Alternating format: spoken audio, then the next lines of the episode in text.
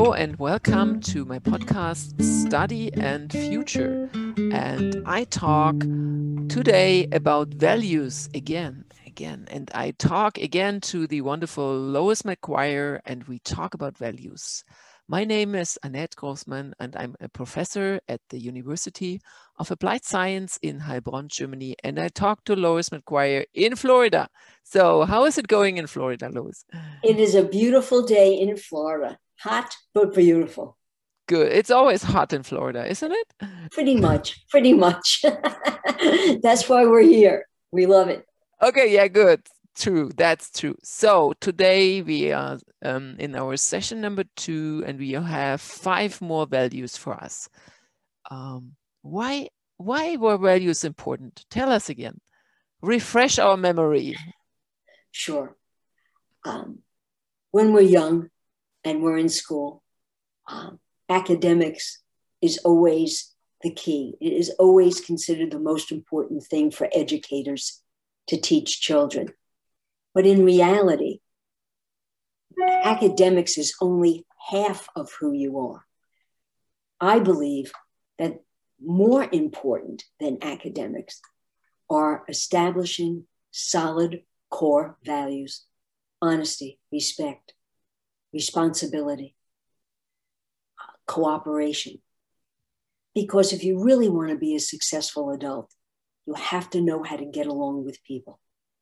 If you want to be a happy adult, you have to know how to make friends and learn how to keep friends. And that's what values do. So, is it kind of you're talking about secrets? Because maybe people don't know, but why do they not know? Because nobody is telling them. So, this is like secret telling thing here. What's your what's secret number five or value number five? Let's call it like that. Value number five. What did you bring? Sure. Uh, I think a value and a skill is learning to be organized. And that starts in your head. When you wake up in the morning, start thinking about your day. What, what do I need to, to do today? I know that for me, before I left work every day, before I went to sleep when I was in school every day, I wrote out a list of what I needed to accomplish the next day. Now, you don't have to do it in writing, but have it in your head because what that does is it sets the stage so that you have a successful day. Now, everyone is different in how they organize their life, in how they organize their desk. If you know how to find something on your desk and it looks like a mess, I'm good with that. I'm good with it as long as you can find it. That's okay. But if you take a minute and think, am, am I always running around in circles? Am I not able to accomplish tasks in a timely manner? Can I never find what I'm looking for? That's disorganization. You can stop and start to organize your life. It's not hard to do. It's better to learn it when you're a child, but no matter how old you are, you can learn it. Probably you must. Probably you must learn it, I guess, because otherwise you will wasting time with not being organized, wasting time with looking for things. Sure. Doing the wrong stuff, maybe also wasting your time with doing the wrong things because you were not well organized, yes. well informed, maybe. Sometimes I have students that are really not well informed, well organized, and I'm sorry for them because they're compared to the good organized students, it just takes so much time and effort to for the organization and they have last, less effort and less power actually for the real stuff. Let's think about it. You have a test. Ask yourself the question Am I the kind of person who crams all night? I don't sleep and I cram to study for that test tomorrow. You go to that test exhausted. You're not at your best or already you're in trouble. You're in trouble. Or are you the kind of student who, during the semester, during the term, you're studying as you go? So right before the, the test, the exam, you have to brush up on it. You have to look at it. You take good notes. You underline information. You highlight information. You, you are studying as you go. A term paper. You have to write an essay. You have to write a term paper. Are you staying up all night typing that term paper? Or do you immediately start your research? Only you can answer that question. I say to you that your life will be happier and easier if you can learn the value of organizing, the skill. You're not going to be exhausted. You're not going to be stressed. And if you're the student missing the deadline, this is for you. Because those students exist and then they beg afterwards please i missed the deadline. I'm sorry. Can i hand in my paper? This is really unnecessary. And they put the professor in a very difficult situation. Again that's unnecessary too. Who yeah. didn't turn in the paper you no you, you turned in all your papers that's why you're where you are today you what they're doing is placing the burden on you rather hmm. than on themselves. And you have to say it to them. To me, I would say, I appreciate that, unless there's a good reason. Listen, something, uh, you can have a death in the family. I mean, you're, you're sick, things happen, and you, and you can't complete a task. I get that. But people tend to be procrastinators and they tend to be late. Um, it's who they are. And it's it's annoying at, at, at, when you're late for it. They, they don't show up for an appointment on time. Um, they, you miss the first 15 minutes of every movie with your friend. Of every lesson, maybe? Of every lesson? Every lesson. It just, I think you need to step back and say, why? Why do I behave this way? Mm-hmm. If you're late for work every day, you will not be in that job very long. Yep. Take my word for it. With me, if you miss your deadline, you might get an extra task and then you have two tasks. so it's just more work if you miss it. The I, I, I, get that. I think that's a, I think that's excellent actually. Yeah. Sure. Fine. Now yeah. you do, now you'll do two. Yeah, but then I have to correct too. So that's not that accident for me. they still got you. They still got you. Yeah. yeah. So let's try to avoid that. Lois, what's uh, value number six? Well, that value number six is solving problems, and that is a skill. Everyone has issues every single day, and small or large, and they have to be solved. Instead of saying, oh my goodness gracious, what are we going to do? This is overwhelming. Stop a minute. Unless it's an emergency, if you have time, think about what the issue is, and then take the steps, write them down if necessary, of what you have to do to solve it. Most problems are not emergencies. Now, if it's an emergency, if you've learned the skill of solving problems, you'll be able to handle a, a, an emergency very, very quickly. And you'll feel confident to be able to solve the problem. Mm. It's all about confidence. And as you solve problems, you'll build up confidence. So don't push your problems solving to the future. Just try to solve maybe little problems and then try the big problems. Yes. Just to learn to solve as a skill, maybe to start with small problems and then work your way up to the big problems. Well, you know, everybody has issues every single day you know, and and and um, some are large and some some are small. You know, um, learn to tackle the small ones first and, and do it quickly, and then go on on to the larger ones. I mean, um, a problem for one person is not a problem for another person.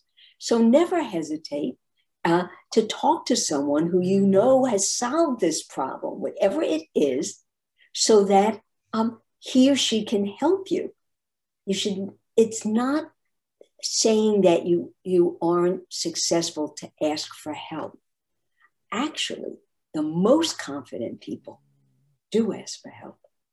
And there is no person without problems. You have to believe that everyone Absolutely. has problems. Everyone has problems. Everyone has an issue. Yeah. There's always something going on in your life. You live in an apartment, you live in a house. There's always something going on. And you know, there's a leak, there's this, that. There's always something going on. If you're a student, there's always issues in, in your life because you know what? As a student, you're trying to balance going to school, your social life.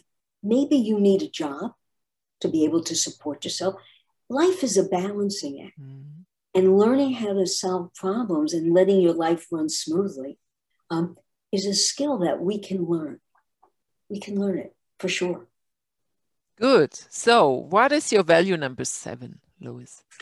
That is talking about solving problems, making good choices. Every single day, as soon as we wake up in the morning, we are making choices. What am I having for breakfast? Not a very important choice, but it's a choice nonetheless. And again, that's why we let children pick out what they're going to wear when they're three years old, because we want to teach them the skill of making choices. So, what's a good choice for you and what may not be as good? Notice how I didn't use the wording, what isn't good. That's negative. I like to approach everything positive. So, what's a good choice and what may not be as good of a mm. choice? When you're making choices, it's very important to weigh everything the pros and the cons. A very, very good way to do that is just to make two columns pro and con. You're looking for a place to stay. You have three choices. What are the pluses and the minuses for, for each um, apartment or house? You're looking for a job. What are the pluses and minuses? You're thinking about your major. What what do I want to be? What what's my career? I love two things, but they're very different. I love computers and technology, but I also love music. Well, two very different careers. And maybe uh, you need to think about the choices. If finances are an issue, that has to be high on your choice ranking. And you have to know what you value in life when you're making choices. What's important to me? People don't spend a lot of time thinking about what they value. So, but if you made your choice, then stick with it and don't worry about it and don't really regret it because that's also you know the choice you made you made because you thought about it and if you think good about your choices you don't have to really fret you know what did i choose? This or that. So if you make good choices it also saves you time because you just cannot look back. Look yes you can look back yeah but you cannot take your choice back. Listen once you've done it you've done it. Yeah. No one likes in, in the united states i don't know if this is germany they call it a monday morning quarterback no, they don't call it like that. But what is it? A Monday morning quarterback or a backseat driver. Okay. Oh, no, a backseat driver. I know. No one likes someone mm. after the fact saying, you should have. Mm. When you're about to say that to someone, please stop. Yeah. It's not helpful they already know what they should have done and and it just hurts them. It, it, it, it, it, it's not helpful. Once we make a decision follow through on the decision and then assess it afterwards that's another skill. Learning how to accomplish a task and learning what worked well with that task and what we need to do to improve upon it the next time we need to do it. These are all skills, and we can learn them, and they'll make us much more successful in the long run. They really will. you know, it's interesting without even realizing it, the next value is being respectful. And I, I, I just mentioned that about being a mon- not being a Monday morning quarterback. That's respectful. I think if one of the most important values you can have as a person is respecting another person, mm.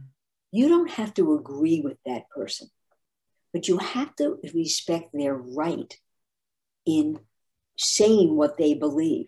You can disagree, but do it respectfully. You know, I am married 50 years, and people mm. say to me, How how have you managed to be married to the same man for 50 years? One word respect. Ooh, so easy, huh?